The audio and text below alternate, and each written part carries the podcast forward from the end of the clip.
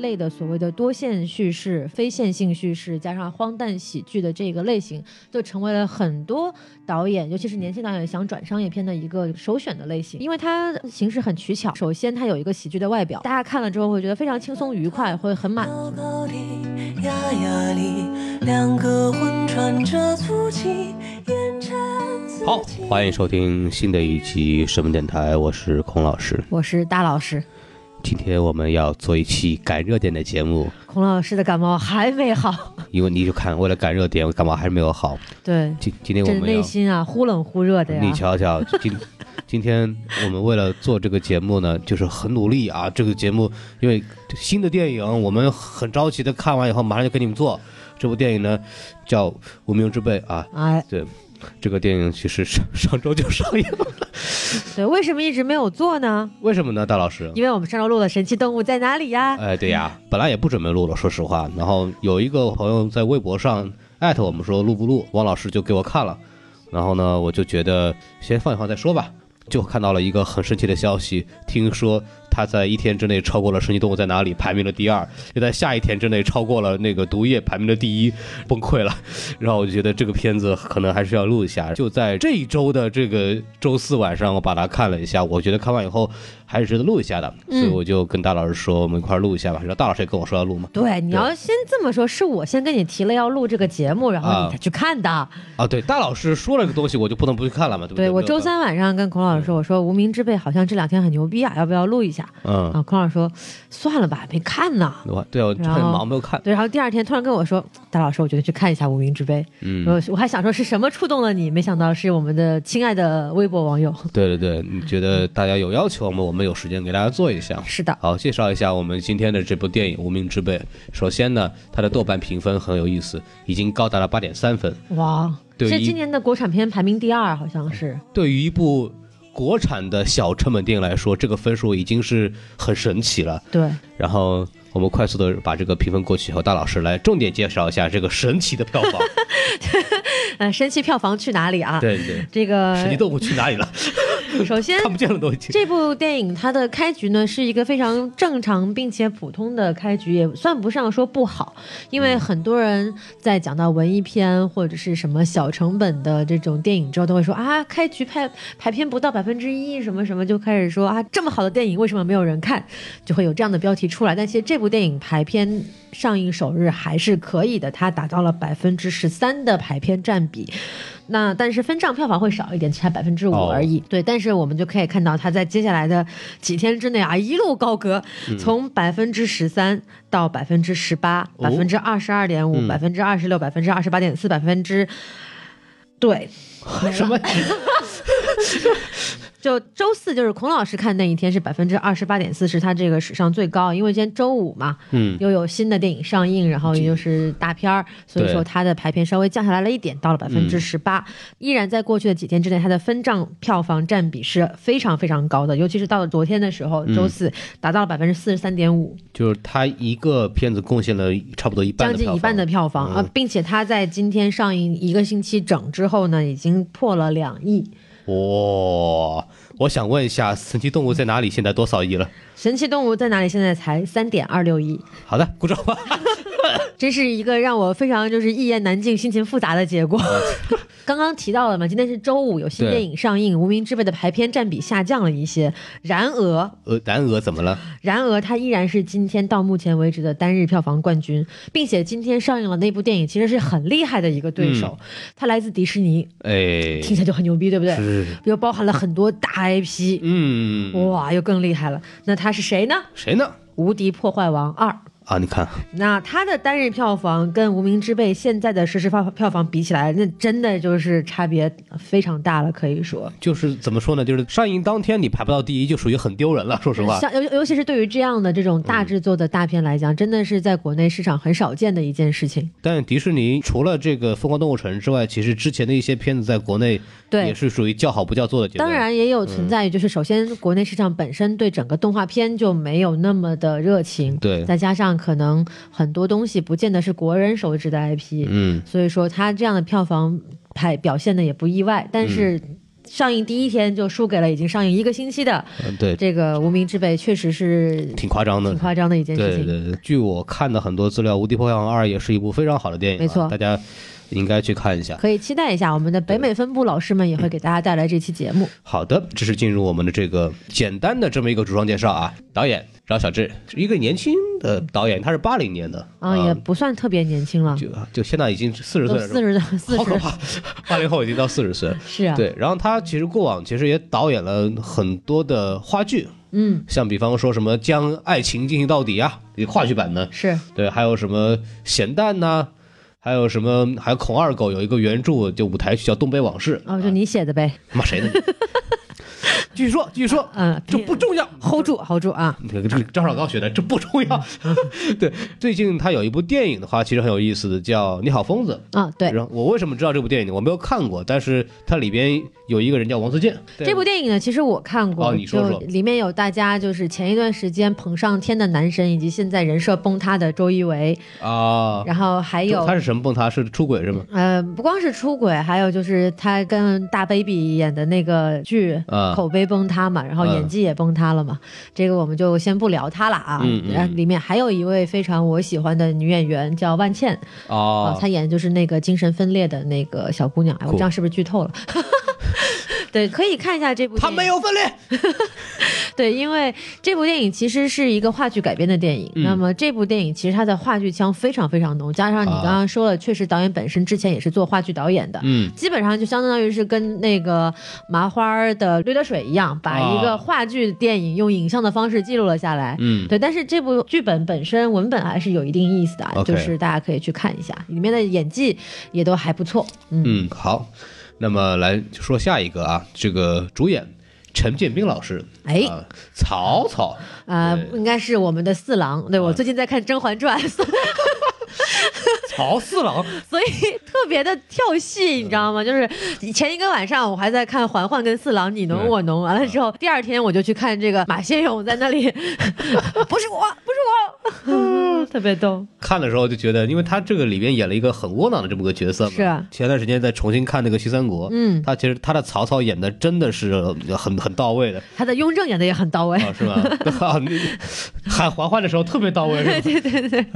对，然后我就看了，觉得就是非常神奇啊，跟他的表现反差很大，因为他演演皇帝演的很多嘛。对，然后这个任素汐，啊，哦这个是我们刚刚讲《驴得水啊》的女主演，她当时是因为这个角色一下子就出名了，是的，演了一个骚浪贱的这么一个对对一个对，女孩儿，就代表了所谓叫新时代的女性的形象，有一点的感觉， 对吧？是对对。嗯然后其实任素汐不光是说《驴得水》，然后《驴得水》到现在上映两年了嘛，然后她在这两年期间也很活跃，加上今年其实也上了一个综艺嘛，就是《我就是演员》，嗯，就是他在里面的表现真的跟别人完全不是一个级别的，就属于那种把你的脑袋按在地上摩擦的那一种。对，然后他在里面哦就是有秒杀是 吧秒杀绝对是秒杀级别的。然后他在里面有一个小桥段，我觉得这这个桥段非常好，我很喜欢，就是他跟郭麒麟还有张新成很多人一起演的一个小片段，叫做《请回答一九八八》。嗯，然后那个片段里面，郭麒麟的表现也非常好。郭麒麟是郭德纲儿子那郭麒麟，哎，对对对，就是那个郭麒啊麟、少爷，是那少少少班主，对他的表现也非常好，嗯就让我很惊艳。嗯，对，我觉得就是大家可以去看一下这个片段，哪怕你非常不喜欢这个综艺，觉得他老老是制造一些很狗血的新闻，但是我嗯觉得这个片段的表演还是值得去欣赏一下的。好的。嗯然后下一个来说一下，就是潘斌龙，嗯，对这个人我熟悉呢，是因为他其实是一个相声演员，哦，因为他的师傅是著名的相声表演艺术家冯巩老师。我想死你们啦！啊，哎对对对就他对哈，当然他主要是演那个小品为主啊，是后来也没怎么看他说过相声，反正是冯巩的徒弟好像都没怎么说过相声。对。然后我知道潘斌龙其实是因为《爱笑会议室》，嗯，那很多人应该也看过这个剧，然后还有就是《欢乐喜剧人》上他跟那个崔智佳。啊对，佳佳佳，佳，然后就两个人大潘佳佳组合嘛，对然后就是去上去演这个小品段子，我觉得还是挺不错的。然后之前他好像跟那个大鹏做过一段时间，嗯就是哦那个大鹏叨逼叨的时候，他会经常出来。哦，对，是，做一些东西，嗯，其实还挺有意思的。这是一个标准的喜剧演员啊，但他里边表现的其实是非常好的，因为这部电影其实不完全是一个喜剧，对它里面对有对 很多很心酸的东西。然后还有一个人，我觉得是大老师要来介绍一下，你看，我还没有说出口这个名字，我就开始笑猥琐的笑了起来。对，我就前两天刚刚在我们的这个听友群里面宣布了啊，啊隆重宣布，这个廖凡已经成为过去时了。啊，是吗？啊，现在我新任的行走的荷尔蒙的代表就是他，大老师，你这就很不过很过张分宇了。啊。很多人那个廖凡的手术做完以后还没有恢 复好呢，你又改了，你合适吗？啊，对不起，我就是这么的善变啊。嗯对，但是张宇确实是我觉得近来非常耀眼的一个嗯存在啊，就是从《我不是药神》开始演了黄毛，一下子就是虏获了众多这个缺乏性生活的文艺青年的心。 为什么？就这个大家都说他是行走的荷尔蒙，就是他有一种很特别的气质。就如果你说廖凡是那种痞帅，有一种这种土匪的那种感觉，那么张宇的性感就是有一种土帅，你知道吗？就那种农民工的感觉农民工下水通马桶的那种，啊就是下水管道工的那种感觉，就浑身上下散发出这种原始的那种感觉。我怎么想到了一些电影 呢？呃，对，你想的没错啊就是那种感觉啊对，所以他一下子就他的这个类型在现代青年演员里面没有，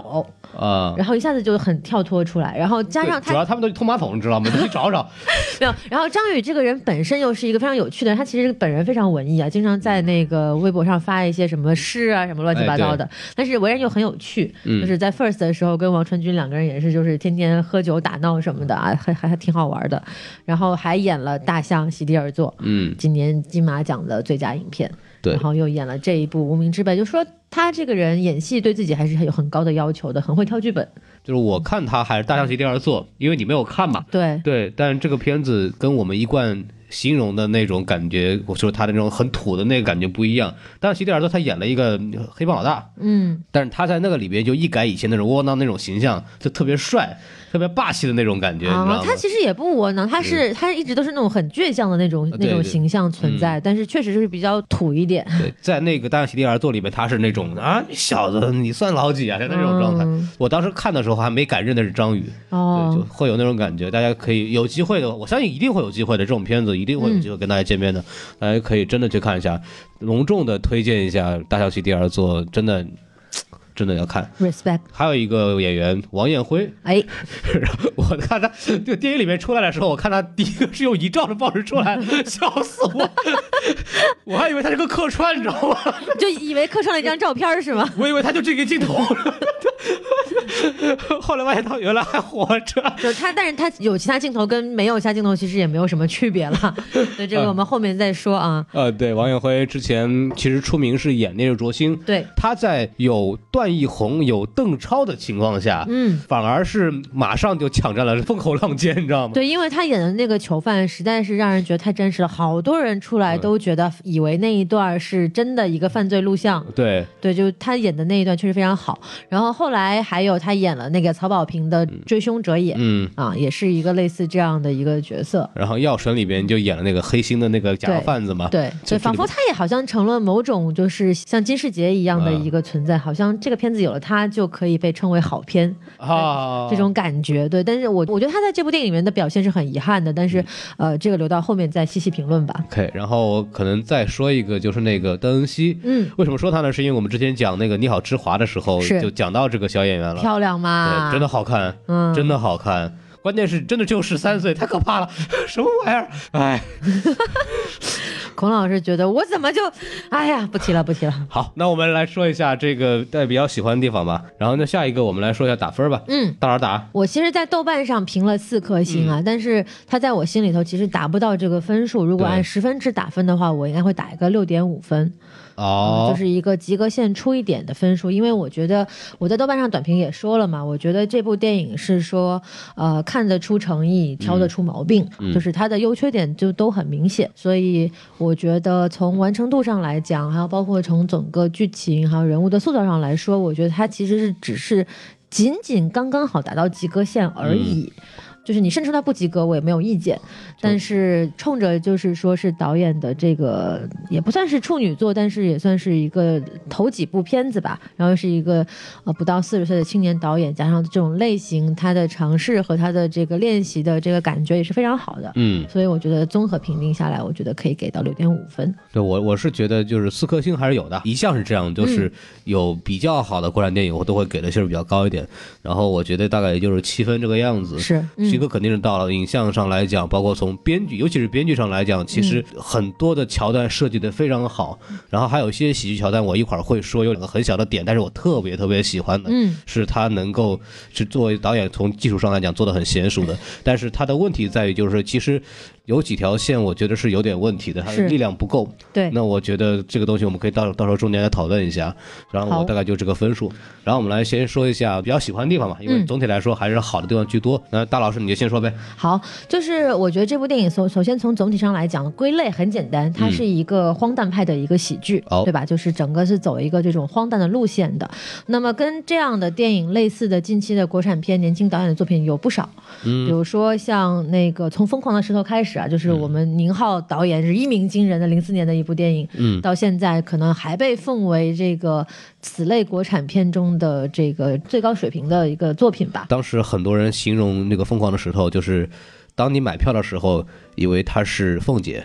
但是你一进去看完以后，以以为是张曼玉，你知道吗？嗯，对，确实是当时是横空出世非常惊艳的一部嗯电影。然后自此之后，可能这一类的所谓的多线叙事、呃非线性叙事加上荒诞喜剧的这个类型，就成为了很多导演，尤其是年轻导演想转商业片的一个可能首选的类型。嗯，就是因为它非常形式很取巧，它有一个自带的讨喜的特征。对嗯首先，它有一个喜剧的外表，那么大家看了之后会觉得非常轻松愉快，会很满足。对，它不会像很多电影进去你就哭啊，然后心情沉重啊，像嘉年华那样的那种啊。我不是说它不好，但是你看完之后确实会让人觉得很难受，嗯，对吧？然后，但是呢，它又带着一个悲剧的内核，那看完之后又会让人觉得自己很有深度，觉得哇，老子装了一个逼、啊，很牛、很很厉害的样子。加上它的非线性叙事又有点烧脑的感觉，所以给人感觉就很爽，就是生理上就是看这样的电影会有一种非常爽的感觉。颅内高潮呗。哎，对，对所以说这种取巧的这种形式，就会成为很多新导演去试水商业作品的一个形式。除了《疯狂的石头》之外，还有比如说像《火锅英雄》，甚至黄渤的处女作《一出好戏》嗯都带有着这样的意味。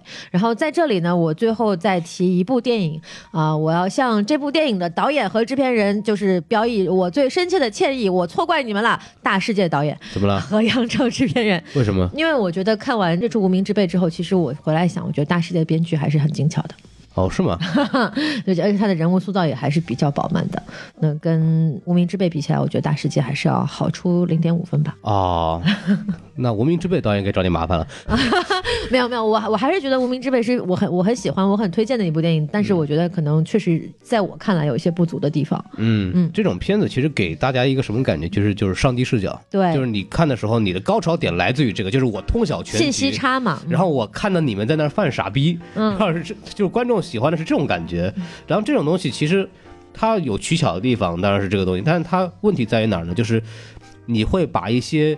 所谓的强行的那种安排当做剧情的精巧，这个是很成问题的。嗯就这个东西就看火候跟功力了，就是对嗯你安排的好，那就是剧情的巧合，就是编的好；如果安排的不好，那就是让人觉得很尴尬。嗯那举一个最典型的例子，安排的好，那就是昆汀的低俗小说，嗯，类型一模一样的对非线性叙事，然后荒诞喜剧，对吧？我觉得就如果两部电影都看过的话，你会能感觉出来其中还是有一些差别的。嗯嗯，我们继续说优点啊。啊，无名之辈的话，它其实喜剧的部分做得很好。嗯那有很多点我都很喜欢，包括它这个喜剧背后所包括的一些辛酸呐、悲剧的东西都还在。我就举几个例子吧，我觉得有几场戏很不错。嗯首先第一场让我觉得哎有点意思的戏是那个陈建斌饰演的马先勇帮他女儿交学费，嗯，交不上学费，然后给老师塞樱桃对，的这场戏，然后一下子这个樱桃洒了。嗯那一瞬间其实是很尴尬的，就是空气都凝固了的那种感觉啊。然后他突然说了一句“哎呀”，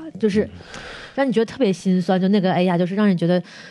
其实他内心很生气，他又不能冲着老师发火，女儿又在旁边，他就只好就是自己长吸一口气，把所有的心酸跟这个悲痛还有怒火都压下去。他的那个 A 呀、其实有一点点讨好的那个感觉。对对对对那个细节抓得很透。是，然后这个 A 呀完了之后，还再来一个补刀，就是女儿一脚啪踩碎了一个，嗯对然后走了。我觉得那那小场戏是第一下戳到我的嗯一个感觉。然后再来的话，就是可能大家谈论的很多的任素汐这个失禁的这一场戏，啊，对，因为这个确实是一个很大的剧情转折点嘛。那任素汐的表演也是无话可说，无话可就说。确实是非常非常的优秀。那我觉得这个就可以留到后面我们讨论呃表演和人物的时候再详说。你出去，啊，你出去。 对，然后还有还有两场戏，其实也发生在任素汐跟张宇的这个人物关系里面啊。嗯一个是说他们看到电视里面讲说两个笨贼偷了手机模型，然后张宇喊说啊为什么要耍老 子？就那个那个声嘶力竭啊，就是你你一边笑，你又一边替他难受。你知道吗？那个我看那个时候，我专门注意一下英语的那个字幕，嗯，它上面写的是 “Why autumn to me”，我笑死了，当时，皮呀、哎呦我的这 天！很皮啊因。为他们不是做鬼畜嘛，对其实其实也是 auto auto tune 嘛，但是又对结合了吴亦凡这个事儿，我觉得特别可乐。是的，是嗯的，对。然后后来还有就是让人感动又高兴又心酸的一个点，就是呃，任素汐骂完这个陈建斌之后，抬头对张宇说：“其实我已经原谅他了。嗯，啊，就是这几场戏，我觉得情感上处理还是非常到位的。严素汐真的是真的是炸呀！这次表演的真的是，嗯，那你就说有完了人什有么？人坐着就能封神啊， OK 有的人就蚂蚁竞走十年还不 行。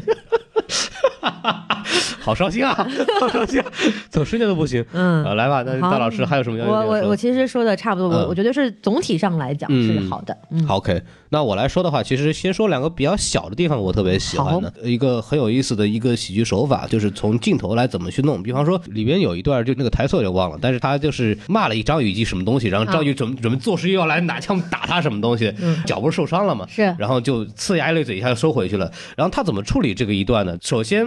张宇有反应的那一下，他是给了一个近景，嗯，所以你是拍不到他腿坏这个地方的。然后拍完这个近景以后，下一个镜头直接切一个到全身的时候，他脚沾地，呲啦一下过去。因为他在近景的时候又是有点往上斜的，就显得那个人很高大，又很有力量这么一个感觉。完了以后一切个远景，他脚崴了一下，是这样子的话，就有一个这个反差效果，做出来就非常好。嗯嗯确实，对，这个是让我觉得从镜头的设计上，觉得这个喜剧点其实玩的很好。他如果不这么拍，是出不来这种感觉的。嗯，对，有一个反差。而且最后高潮那段其实还做的挺好的，嗯就是有它其实两条线嘛，一边就是这个波仔和李海根这一条，波仔准备砍人，然后他专门做了几个桥段，就是波仔准备拿刀，哎不行，啊拿刀，哎不行，因为李海根那边他手一掏，以为是有枪什么东西，是因为然后它就是个背影嘛，对，然后就拿不准啊，然后警察这边也着急啊，怎么还不掏刀 是吧？警察说也很到没理由抓你啊。对，反正就特别有意思。然后就这边有这么一个情绪的铺垫，然后大家也在看。然后另外一条线其实就是两个学生和这个黑帮的械斗，嗯，就跟这个什么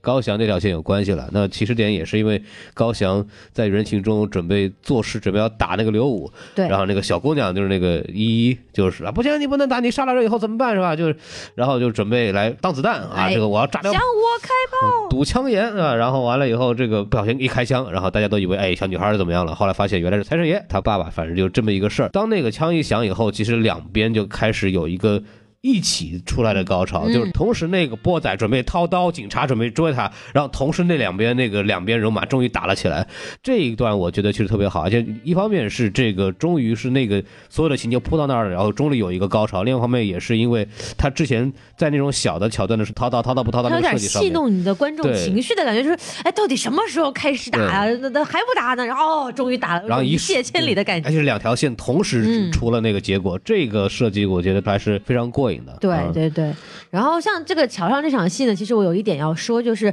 有些人会吐槽说这个大桥的戏安排的不合理，就是为什么这些人都会聚到这个地方来？嗯但是我觉得这个在整个电影的剧情逻辑里面还是说的很清楚的。首先就是为什么李李李大头，就是刚刚孔老师讲的李海根会出现在这个桥上，很很简单，他被假的微信给约过去了嘛，要嗯去赴约，然后那个。真真真啊，为什么会是在这个地方要约？嗯哎，我也很奇怪，为什么呢？他为什么要约在这里呢？因为他知道波仔是刘武的手下，嗯刘武晚上要在这里开播追悼会，所以说他要约波仔在这里见面。啊，对这个东西，其实这个东西没剧情没有明说，但是这个地方在那个审讯戏里面其实是有涉及我觉到得的。你说的很合逻辑。，对，然后接下来高翔跟依依不用说了嘛，都嗯是呃高翔要去救爹，然后依依要去救高翔，对吧？然后还有这个张宇为什么会在这里？那他其实就是为了暗中去保护自己的兄弟，嗯，因为他知道就是约这个大头过嗯 去的那个真真是假真真，不是真真真。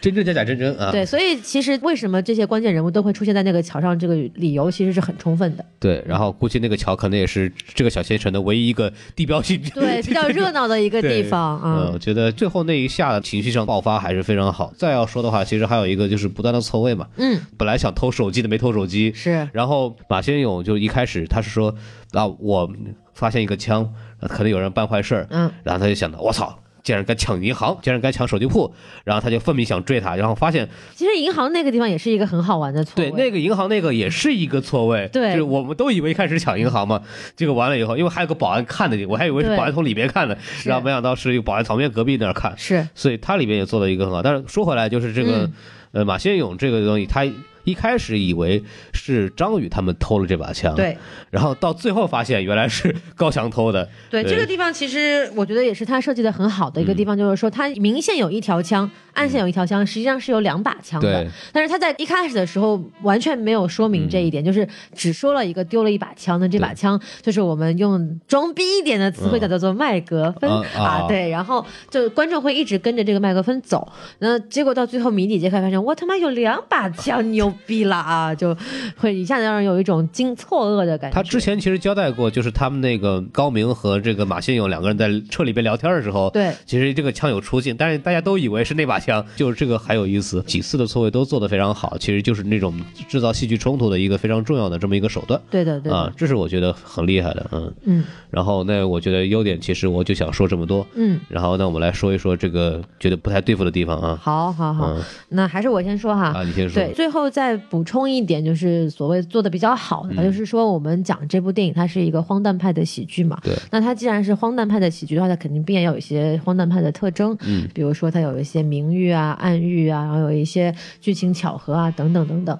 那我觉得其实这一部电影做的比较好的一点，就是说它这个桥虽然看上去很刻意，但是其实这个安排是关乎到这个剧情核心点的。嗯剧情核心点很简单，就是这一群小人物怎么样把自己丢失的尊严或者是自我给找回来，对，对吧？嗯，点题了，张宇在台词里面都已经说出来了嘛，我你要去干什么？我要去拿回老子的尊严。嗯啊，他们跟任素汐还有一段对话，就是说啊呃为什么会有桥？因为路走到尽头了。是，那桥也是一种路，嗯那其实这句话就差最后半句没说出来了。啊，这个桥其实就是一个渡人渡己的这么一条路，对，然后呢，所有人在这部电影开头到结束之后，都完成了一个渡人渡己的一个过程。嗯所以说，然后他们还讲到奈何桥嘛，奈何桥也是有一个渡人的这个概念在里面嗯的。那整个这个桥的意象其实就非常完整了。其实你要往下分析的话，就是其实每个人都有一种认命的感觉，可以说是，对就是认命又不认命吧，对，嗯，或者说是接受吧，就是他们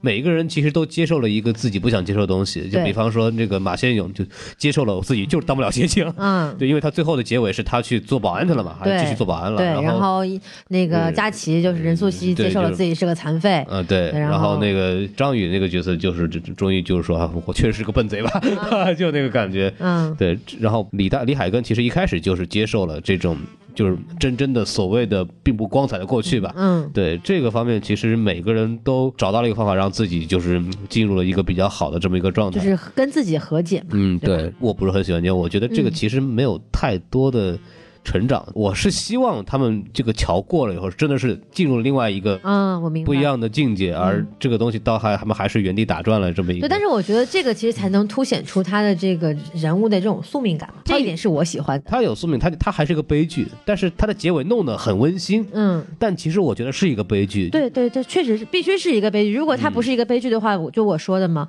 呃，如果结尾没有那一枪，我觉得他可能也就将将及格。但是如果有了那一枪，以及最后人物结尾命运的交代的话，我觉得能够再多零点五分，嗯就是保持了贯穿了他一一贯的悲剧内核。因为我们眼看着最后都要大团圆了，你知道吗？哎呀，又当上了警察，然后又坐上了救护车，然后嗯这个也没事儿，那个也没事儿，我觉得我这个不不合理啊。然后对结果最后还是。万万没有想到出了嗯一个意外，我觉得这一点设计还是贯穿了它的整个核心逻辑在的，而且他没有那么强行，就是烟花这一块儿嗯其实设计的非常好，就是很他巧妙。一开始就有一个新闻说我们晚上为了丰富业余文化生活啊，我们要放烟花了，对对，然后还有一个时间点什么东西，然后到了那一下，我们都已其实那时候都已经把烟花给忘了，对没人记得有烟花这个事儿。然后最后那一枪将张宇和陈建斌两个人对峙的那一瞬间，嗯那个烟花一响，然后走火了，对把那个陈建斌打这到其实还是一个错位，就是还说我们以为是谁先开了对枪，但实际上先想的是烟花。对，导演还是很喜欢玩这种东西。对，但是这种东西又是一种，呃，就合情合理的这么一种转折，是所以说让这个事情变得其实还比较顺畅的下来，嗯就是我们有确实是有宿命感，对啊对不是说我突然也很巧合的机械降神啊什么猪叫了一下什么东西那种类似 的，就没有什么天上下雨这种场景啊，呃对对不对？ 没有在含沙射影说所以我谁们。来说回来这个， 说回来这个不喜欢的地方、啊，说回来这个问题啊，对我刚刚也说了很多，我觉得这部电影有问题的地方。嗯那么它有问题的地方在哪里呢？其实恰恰也就出现在我们刚刚所说的这个宿命感当中。嗯因为整部电影其实它是要有一个剧情推动的嘛。哎那么剧情推动的话，它的主要动力是每个人物不同的命运。嗯，那么这个时候，整部电影每个不同人物的塑造又很关键了。哎加上这部电影每人物支线又很多，是，所以说我觉得其实有点导演有点力不从心。嗯我们先来看一下，就是首先这部电影有几几条线，嗯，有两条主线，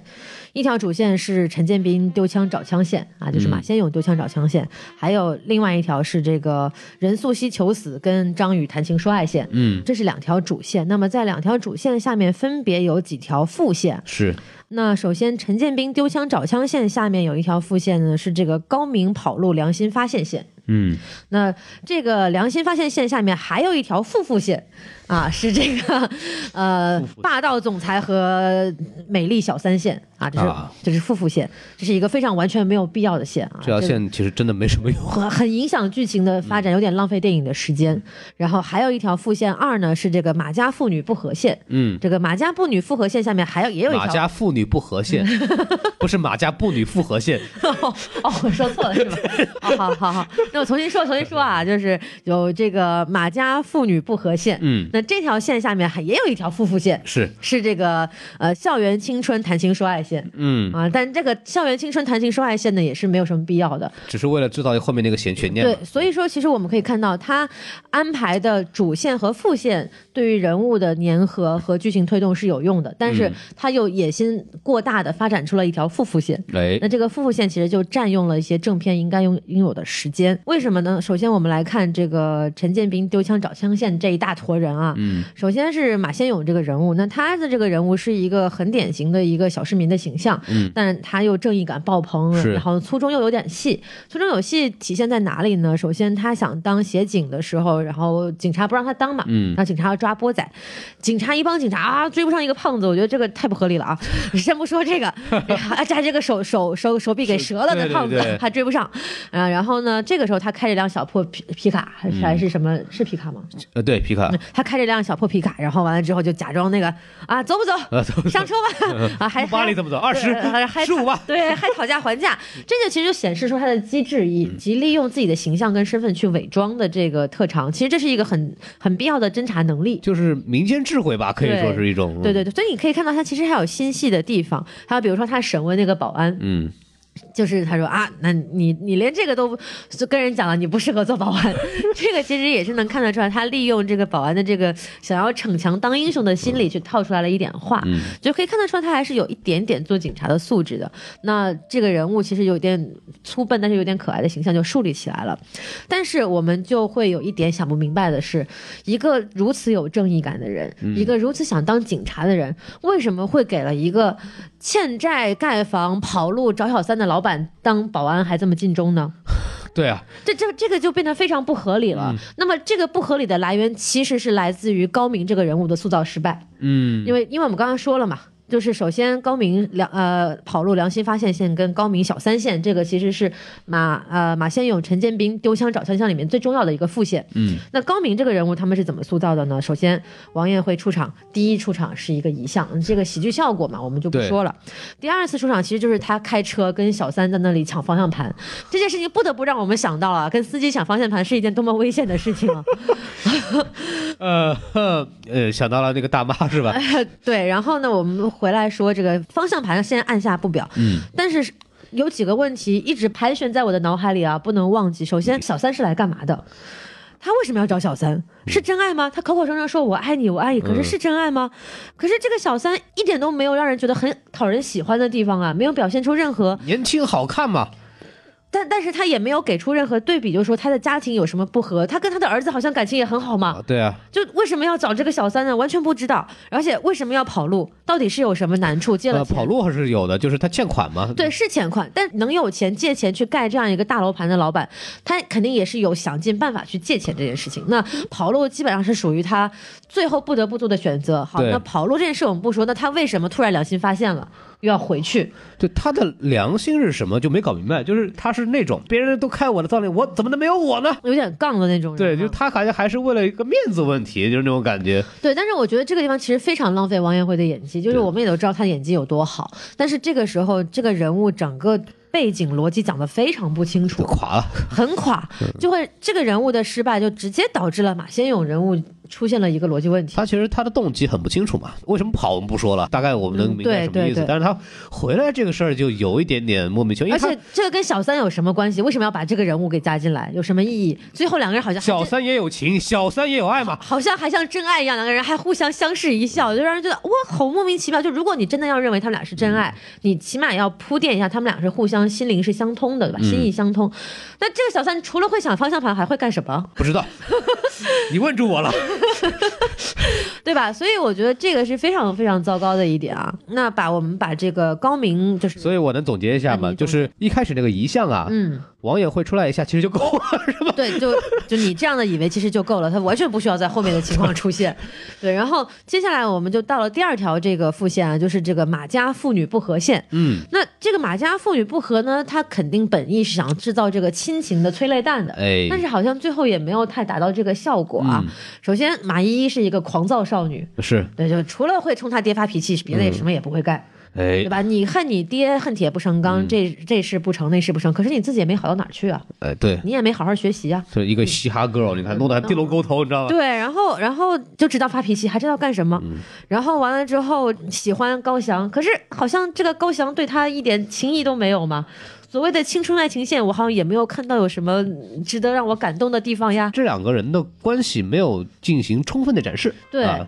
就好像高翔会他会替依依打抱不平，还揍了陈建斌一鼻子，但是也没啦，就两个人之间也没有那种真正的有有情感性的这种互动，两个人都是互相，哎呀，你不要去，我要去，你不要去，我不要去，我觉得就很低级了。他其实就交代了一下，这两个人有一些情愫在里头，嗯然后就没有别的东西了。那么就是如果你想通过这两个人做什么文章的话，他起不到什么很好的嗯对，因为作其用嗯实在这个戏里面，他是没有时间去给这两个人做文章的。那索性我觉得，如果这个时候不要的话，你倒不如把这些副副线都砍掉，好好的去铺好你的主线跟副嗯对线，这样把人物互相立起来。嗯，比你去铺这么多人物，一会儿又热血高校，嗯一会儿又欠债还钱，一会儿又小三也有情，小三也有爱，比这样子的要好得多。这两个人的作用完全是为了后面那个开枪和挡子弹这么一下来设计的。对，但是你哪怕你不铺垫他们两个的这种关系，其实也会出现。挡子弹也会出现开枪的这一幕，因为首先父女情深肯定不用说，嗯对吧？然后那其次，你作为可能比如说你的知心好友，或者甚至是以好哥们儿的形象出现、嗯都可以，但是他偏偏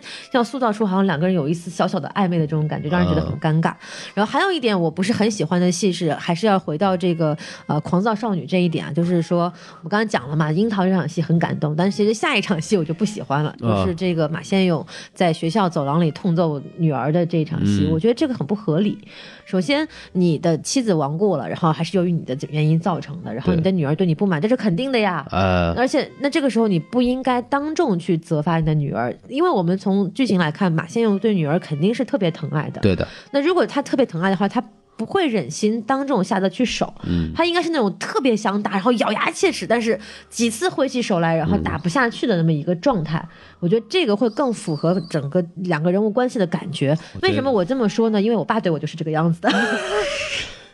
我对此深有体会，你知道，就是我小时候特别调调皮的时候，我爸就凶的，真的，我爸瞪起人来特别吓人。啊然后，但是就他就是那种属于整个人都已经气炸了，耳朵里面都冒烟了，但是他对我还是下不去手，他抬起手来，然嗯后会就是握紧拳头，然后放下去。你下次采樱桃试试。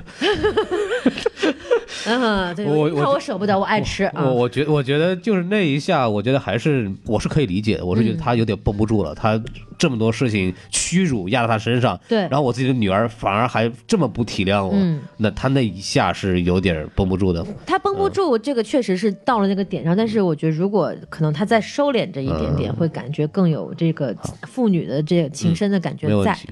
对，然后后面他比如说他敷了一一路的鸡蛋，然后没有剥皮，这个东西其实在他拿起鸡蛋往头上摁的那一瞬间，我就知道这个后面一定是个催泪弹，一定是深埋的梗。就我觉得这个我我我我有的点答，刻意我觉得就我也觉得就他蠢吗？就就对 就蠢到不是一般的蠢了，这个就已经对，就这是你难道你拿着鸡蛋皮压着不硌吗？就这这个有点有点太奇怪了。对，这个地方是有点刻意的，所嗯以说我们、我们回回过来看这一坨人啊，就是马伊琍、高明、马先勇、高翔这这一坨人，其实他们之间的关系很简单，但是反而被复杂化了。嗯，那复杂化之后的结果就是每个人都做的不是很完整，除了马先勇还不错之外，其他几个人物就基基本上沦为背景跟摆设 了。其实马先勇的这条线是最清晰的，就是他要的是什么呢？就是要的是证明他的判断是对的。对那么我就拿回我的尊严了。其实对他这条线是最舒服的。对，然后哦，对我刚才还忘了说一个，你这说这一坨人里面其实还有一个一一小坨人叫做警察哎，啊、这个警察真的是哇才是摆设， 警察特别逗。首先啊，首先这个人家人家老马不是说我知情不报，我要非得要自己去抓抓凶手，人家说了我有线索，你不听啊你不听啊，对啊，你我要说我要说你不听不听不听不听，你就跟琼瑶的男主角有什么区别？啊，对，嗯，没有区别啊。那你有线索不听也就算了。嗯，在最后那一场桥上大战的时候，底下人都打成那样了，你干嘛呢？就外面其实应该还埋伏了很多警察。对，而且关键是你埋伏这么多警察干嘛？嗯，你要抓的是波仔，对，他又不是一个为非作歹、杀人如麻的江洋大盗，他就是一胖子。他就是一个偷了手机模型的笨 贼。就在他在警察的脑子里啊，呃对对他是一个偷了手机模型的笨贼，需要出动那么多人吗？你是看不起我们中国警察的办案能力吗？请问，嗯 嗯嗯，你这个啊，非常不好啊。有有错误啊！这个、啊对对这对个思想很危险啊！ 对，对我我我的理解可能是最后那一下的，可能就是为了怕大头金蛇嘛，就是为万一那个什么下面打起来，然后警察呼啦超弄过去了以是后，就就看就跑了嘛。我觉得他有这一点在里头啊。有有，确实有考，但是我觉得这个对比反差有一点点大啊但，是警察不是很哎合就警察我觉得就整个还是挺蠢的。确实没有必要，觉得有点、啊有对点夸张啊。对，然后那我们把就是这帮人的这条主线捋完之后，我们再来捋第二条主线啊。嗯，第二条主线其实就是刚刚说的这个人人素戏、张宇谈情说爱线，嗯然后其中这一部分的戏大家普遍会认为比较好。哎，为什么比较好？其实就是因为他很干练，他只做到了就是一条主线跟两条副线。虽然有一条超级副副线，但是那条副副线也是很没有用的啊。我们现在说主线不用说了啊，主线就是这个马马嘉祺，就是任素汐跟这个潘斌龙和张宇对峙，这这这个是主要的一个戏，然后求死啊，求啊死线是主、主线，然后副线呢就是这个谈情说爱线、嗯是副线，还有一条副线是这个李大头跟珍珍的这个谈情说爱嗯线，两条副线很清楚。那么还有一条超级副副线是什么呢？就是这个九孔哎，饰演的这个猥琐邻居嗯和任素汐的这个所谓的结婚线啊，这是一条啊超级副副线，就没有任何用。九孔这个人完全可以拿掉。嗯，啊，就是没有没有什么用。当然，九孔唯一的用处可能是带出真真这个人物吧，因为如果他不去嫖的话，就带不出真真。 对，但我觉得。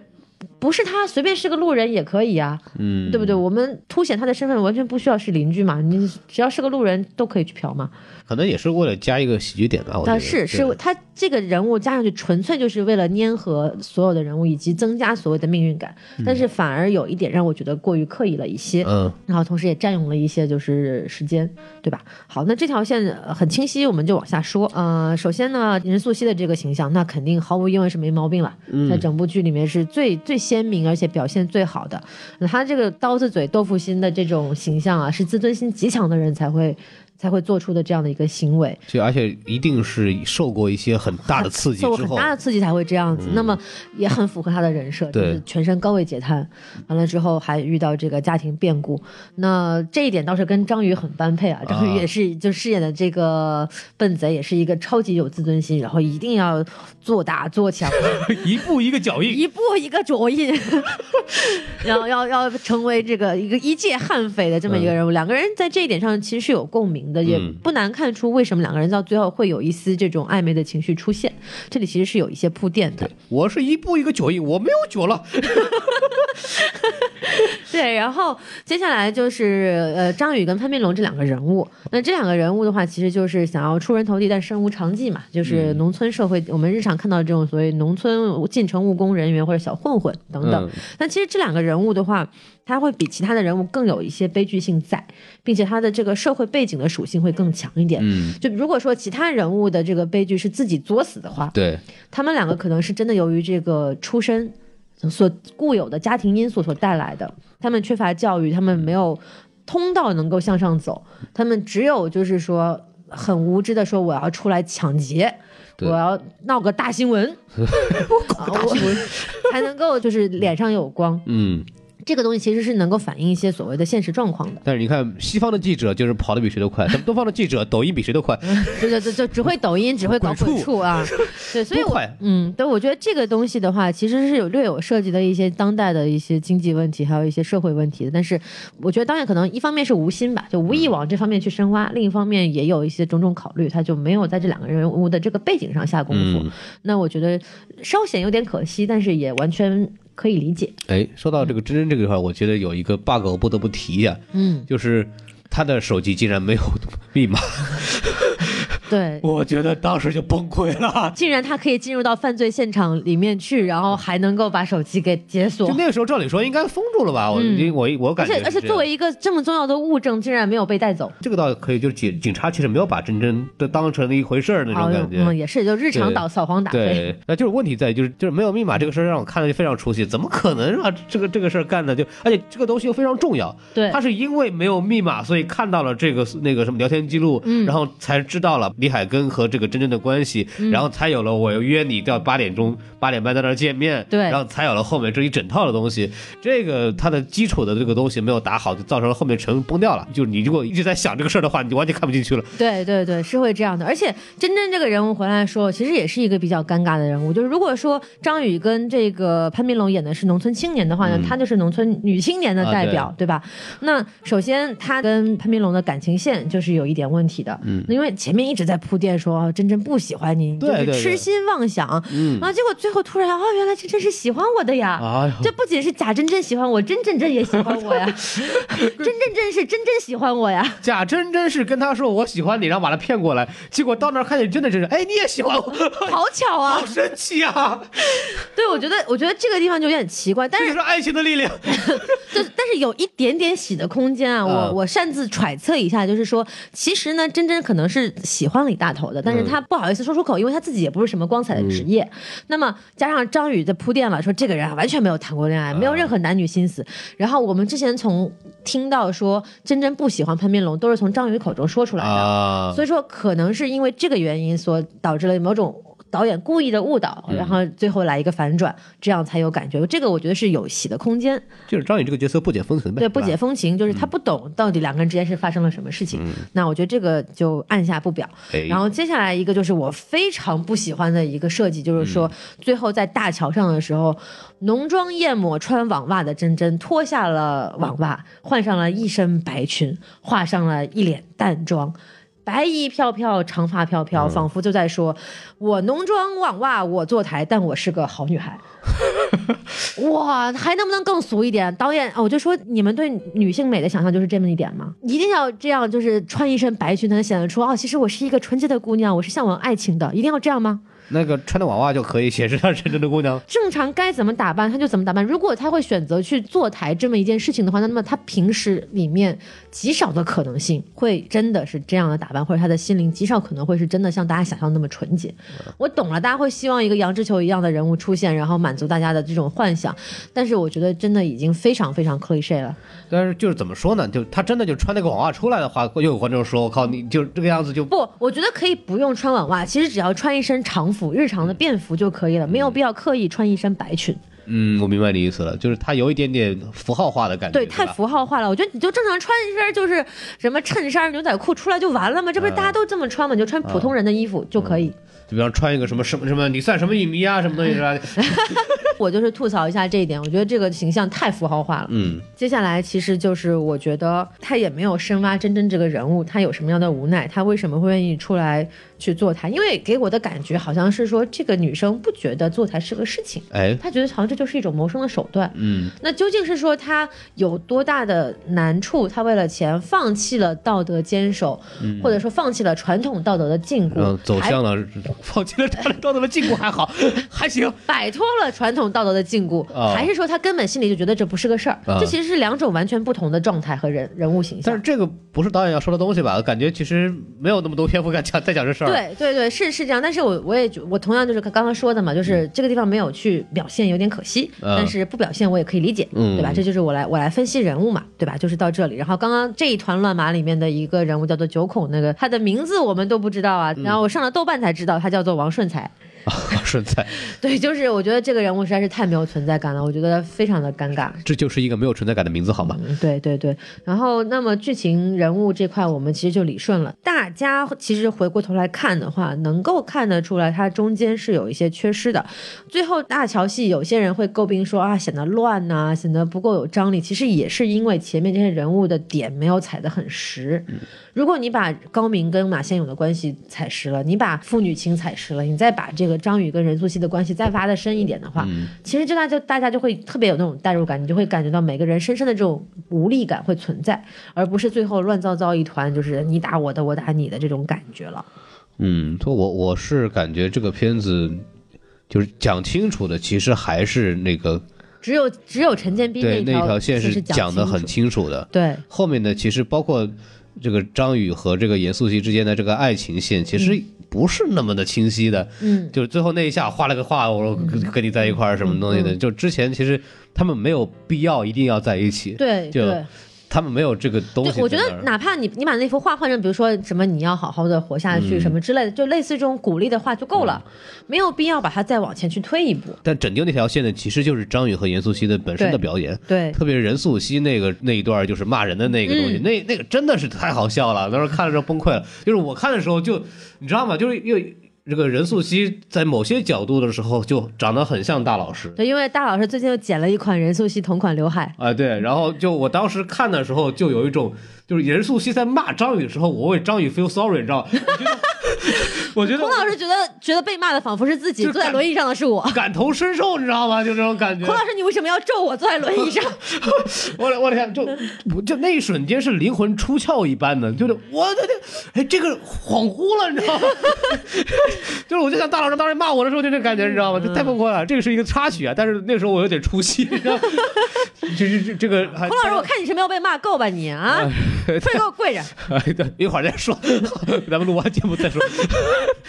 我的天，我嗯我到到这个是一个小差异，但太太奇怪了，太奇怪了。像一个伶牙俐齿的这么一个骂人的形象，确实是非常的暴力啊，这嗯个确实很有感觉。嗯，好，我觉得其实我到这里就关于整个人物的这个分嗯析跟吐槽就差不多到这儿。就是总体来讲呢，我还是呃觉得导演花功夫的，哎，但是这个功夫的更多可能是像是体现在一个练习作业的感觉上，嗯而不是一个特别完整的一个作品。怎么说呢？就我们能看到他的努力，嗯然后也能看出他里边用的很多的心思。对但是我就是刚刚也还是大佬说的呢，还是能看出很多问题来的。是，还有包括他的音乐使用啊，就尤其是陈粒那首歌《光》一出来的时候，嗯啊我整个人都愣住了。哎，就就我的网易云也开了吗？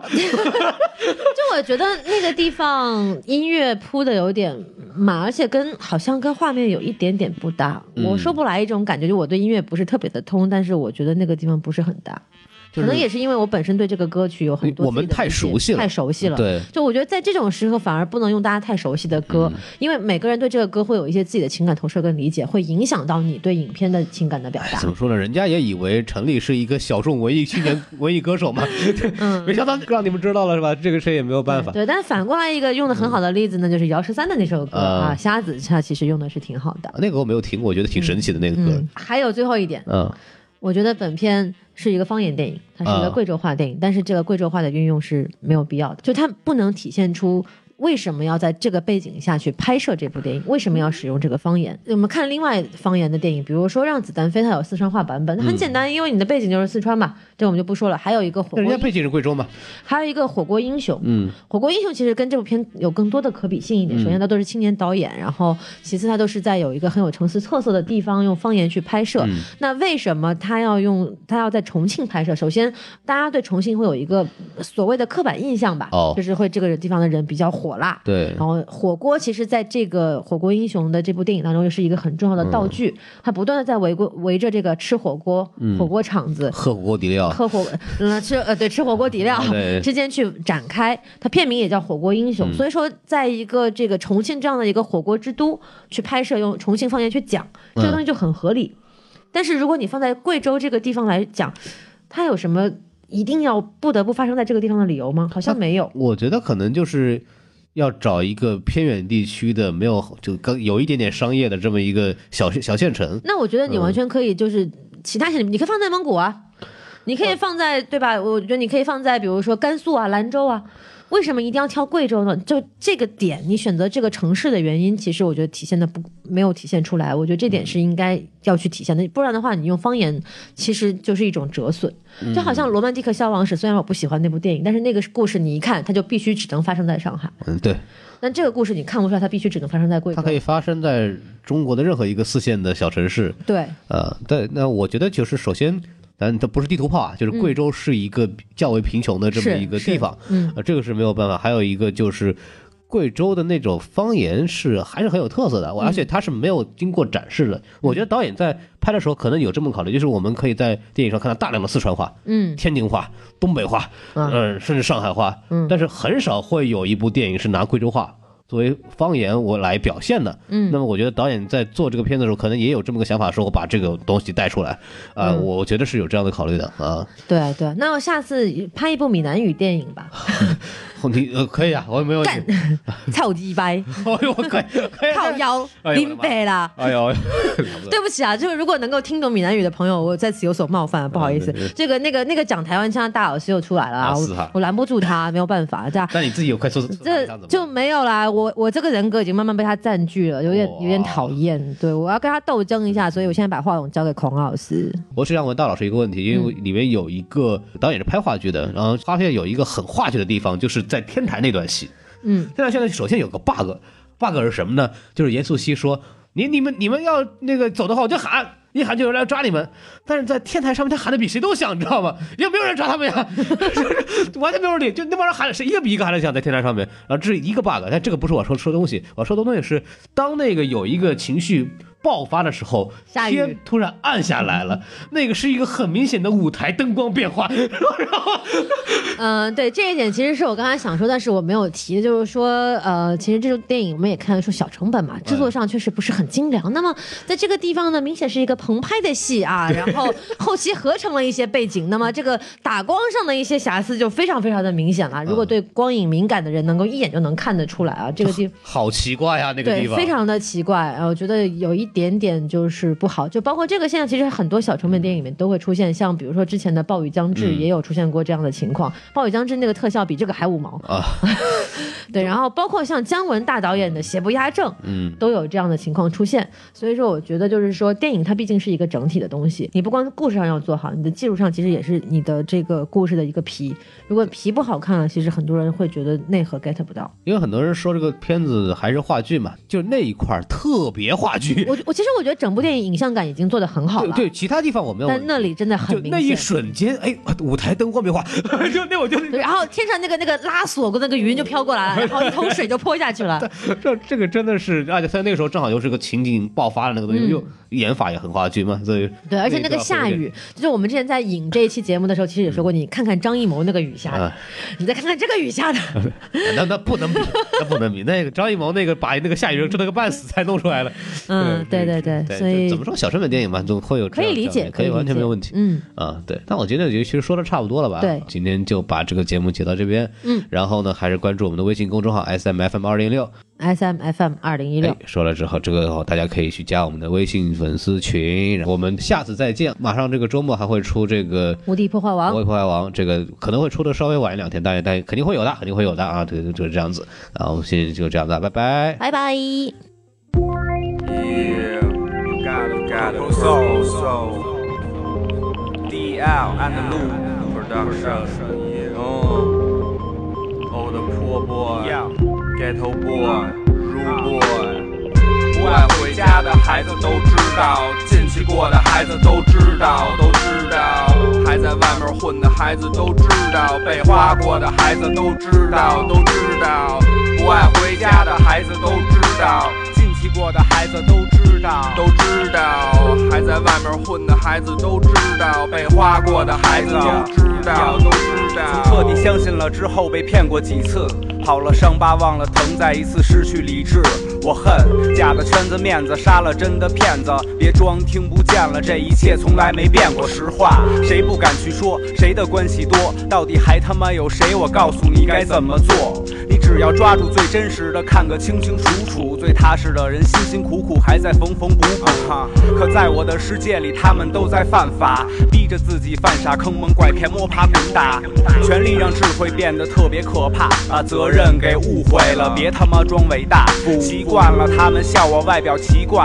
从爱到恨，又从恨到爱。特别快，从我从南到北都见过从白到黑，又按照从小到大的道理从头到了尾啊。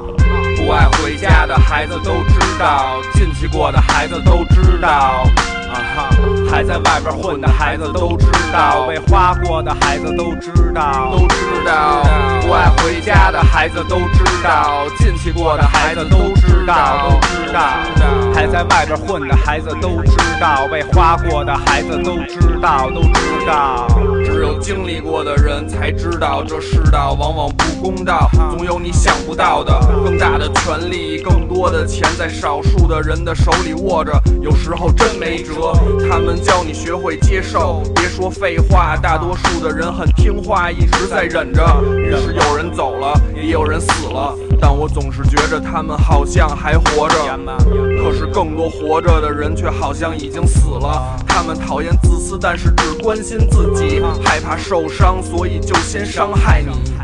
没有礼貌也没有道理。我相信好来自坏，恨来自爱，还有太多的人出不来，也不能重来。不是所有想要的你都能得得到，孩子，嗯出来混是要还的，你还不知道。不爱回家的孩子都知道，进去过的孩子都知道，都知道。还在外边混的孩子都知道，被花过的孩子都知道。不爱回家的孩子都知道，进去过的孩子都知道，都知道，还在外边混的孩子都知道，被花过的孩子都知道，都都知道。Got a purple soul. Got a BGC. Yeah. What the fuck man? What the fuck?